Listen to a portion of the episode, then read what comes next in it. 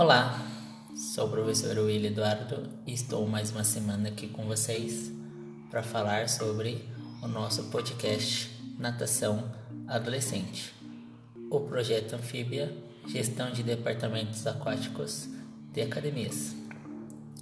E no texto de hoje, junto com meu amigo Elton, iremos falar com vocês sobre avaliações. Como ou todo professor de natação já deve ter se questionado como eu avalio o meu trabalho com os adolescentes. Assim como na natação infantil, na natação de bebês e também na natação adulta, como avaliar os alunos adolescentes com seus mais variados objetivos como por exemplo, melhora das qualidades aquáticas, a busca pelo tão sonhado emagrecimento, o fortalecimento muscular, a correção postural e até a coordenação e a diminuição e quebra de traumas.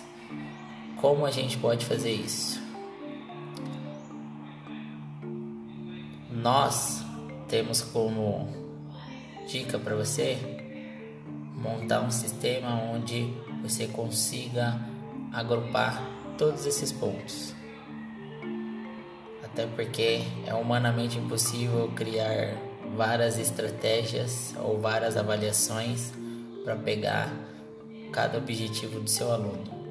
Mas pensando em natação, você deve ter aí na sua academia ou aonde você dá aula um sistema como acompanhamento das aulas seja na aquisição das habilidades natatórias, como também avaliação física para ver a questão de emagrecimento, testes de flexibilidade para ver o fortalecimento de membros inferiores e superiores, também o trabalho de equilíbrio, de coordenação motora, seja ela grossa ou fina, e também através das aulas você percebe se aquele aluno que tinha um pouco mais de receio, um pouco mais de medo, está conseguindo evoluir e desenvolver as habilidades que você tem passado para eles ao longo desses dessas aulas.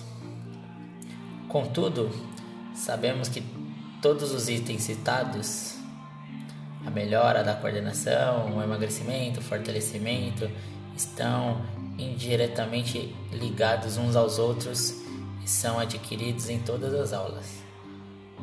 Porém, a criação de métodos avaliatórios deve ser uma ferramenta para o professor nortear o seu trabalho a ser desenvolvido, bem como uma fonte de motivação.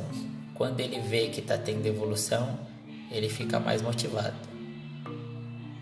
Assim como quando ele vê que não está dando certo, isso serve de parâmetro para você, professor, ver se o seu método está de acordo com o objetivo do aluno ou se também o aluno está condizente ao seu método.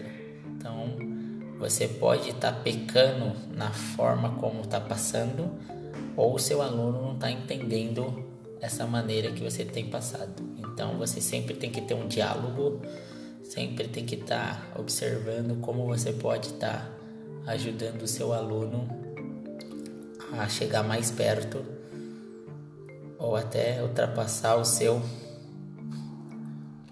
objetivo. Mas aí eu te pergunto, como criar um protocolo de avaliação? Essa é a questão, né? Daí eu pergunto, como eu faço isso, William? Alguns aspectos ou níveis de avaliação podem ser considerados e linkados ao programa de desenvolvimento para essa faixa etária. Como, por exemplo, avaliar o nível de segurança na água, avaliar o nível de coordenação, o nível de resistência, a distância percorrida são estratégias para avaliar o seu aluno, seja físico, mental